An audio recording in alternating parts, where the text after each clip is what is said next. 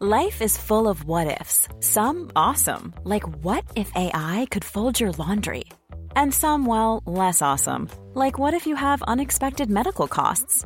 United Healthcare can help get you covered with Health Protector Guard fixed indemnity insurance plans. They supplement your primary plan to help you manage out of pocket costs. No deductibles, no enrollment periods, and especially no more what ifs. Visit uh1.com to find the Health Protector Guard plan for you. Heraldo Podcast, un lugar para tus oídos. ¿Es verdad que el SAT quiere cobrar impuestos a estudiantes y jóvenes de 18 años? Te explicamos todo sobre el RFC y lo que pasará si no lo tramitas. Soy Diana Zaragoza y en este episodio de Finanzas Personales y Dinero, Angie Chavarría y yo resolveremos todas tus dudas. Empodera tus finanzas y aprende cómo cuidar y hacer rendir mejor tu dinero. Esto es Finanzas Personales con Engi Chavarría y Diana Zaragoza. Hola Diana, fíjate que el gobierno propuso para 2022 en el paquete económico que será obligatorio para las personas mayores de 18 años tramitar su registro federal de contribuyentes, mejor conocido como su RFC. Pero, ¿qué significa?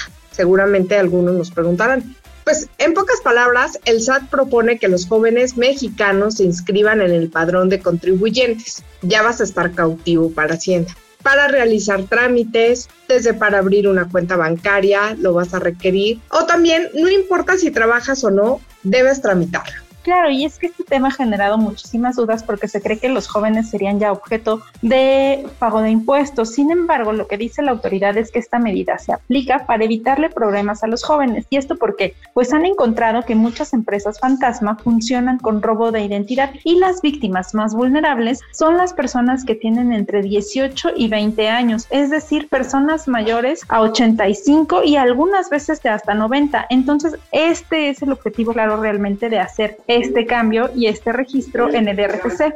Pero ¿cómo es esto que funciona como robo de identidad o qué eh, es el argumento del SAT? Fíjate, Diana, que platiqué con el Colegio de Notarios de la Ciudad de México y ellos me explicaban que han llegado jóvenes a las notarías con la intención de comprar una casa y esto pues les parece bastante extraño porque muchos de ellos no cuentan con un empleo, o algunos, por ejemplo, ya manejan en sus cuentas bancarias cantidades que, no te explican de dónde salen, ¿no? Ni tampoco pues la vocación que tiene la familia, de dónde tienen tanto dinero, ¿no? Entonces esto es lo que ha causado alerta en el sistema de administración tributaria, la máxima autoridad fiscal. Y también pues que de esta manera los están utilizando a los jóvenes pues para eh, cometer actos ilícitos.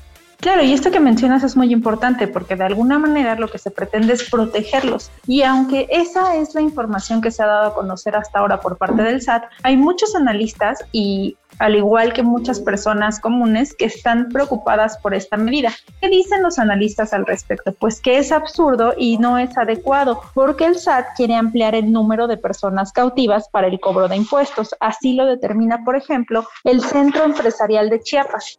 Fíjate que, por ejemplo, pues, ¿qué va a implicar esto, Diana? O sea, ¿cuándo se van a pagar impuestos? Puesto que ahora voy a estar cautivo. La autoridad ha prometido que hasta hoy y hasta lo que sabemos es que tramitar el RFC será como sacar el INE, que no harás filas, no, no será un trámite engorroso, sino simplemente algo que sí será obligatorio, pero que no causará un mayor problema. También es importante, no van a hacer declaraciones, pues todos los chavos que tengan 18 años, ni van a pagar al fisco mientras no trabajen o comprueben eh, que están en un empleo.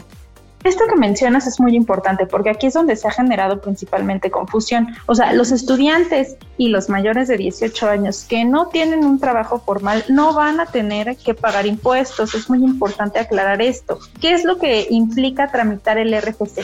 Pues es como realizar cualquier otro trámite. Por ejemplo, muchos jóvenes ya lo tramitan cuando quieren sacar su cédula profesional y ahí te piden tu RFC o tu fiel. Entonces, pues ya vas a tener que tramitar este para poder hacerlo. Entonces, no va a pasar absolutamente nada si no tienes un empleo, si no tienes un ingreso formal, ni tienes que presentar declaraciones. Ese es otro punto importante aclarar. Entonces, en resumen, ¿a qué va esto? Pues que tramitar el RFC va a ser como sacar el INE. Mientras no haya elecciones, no votas y así. Mientras no tengas un empleo formal y no tengas un ingreso que declarar ante el SAT, no pasará nada.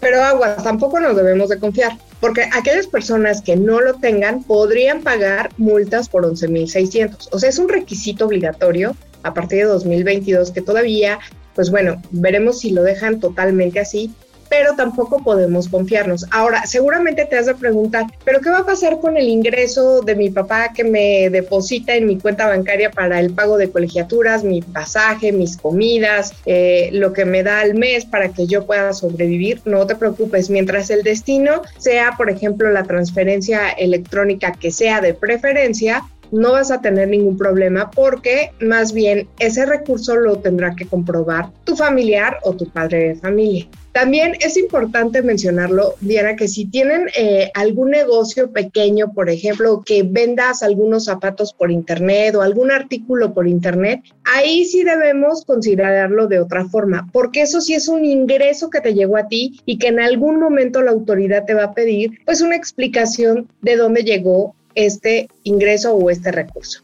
Claro, eso es algo que sí debía de declararse y que deben tomar en cuenta todos los jóvenes que tienen ya como tal este ingreso. Mira, me gustaría regresar al tema de las multas. En este caso solamente son aplicables para aquellos jóvenes que se puede comprobar que sí tienen un ingreso y no lo han declarado. Es decir, que si no lo tramitas al cumplir 18 años tu RFC, no serías acreedor a una de estas multas. Y sobre lo que comentabas de las transferencias que hacen los padres a sus hijos, pues ahí tampoco el SAT tiene medida de fiscalizar estas operaciones ¿Por qué? Nos explicaban expertos del SAT que lo que pasa en este tipo de situaciones es que ellos se ponen a investigar las cuentas de personas que generan muchísimo dinero y que generan muchos ingresos, no las cuentas individuales de cada uno de nosotros, que al final del día no somos eh, personas que generemos millones de pesos en ingresos. Entonces, ese tipo de cuentas no son objeto de fiscalización, es importante aclararlo. Y también hay que tener en cuenta que cuando tú empieces ya una carga fiscal o puedas ya tener un comprobante de ingresos y todo esto, pues sí debes empezar a hacer declaraciones, pero no antes.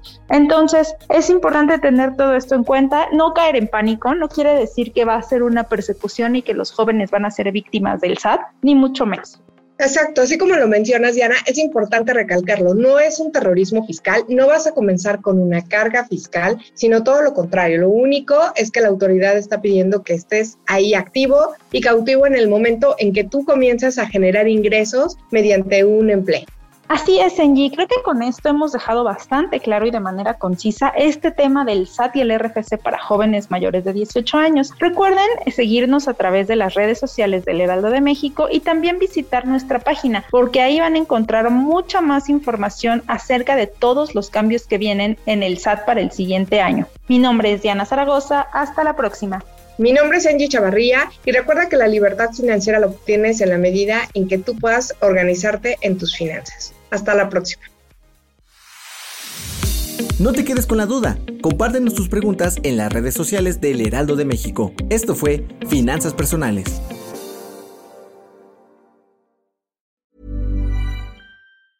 Hey, it's Danny Pellegrino from Everything Iconic.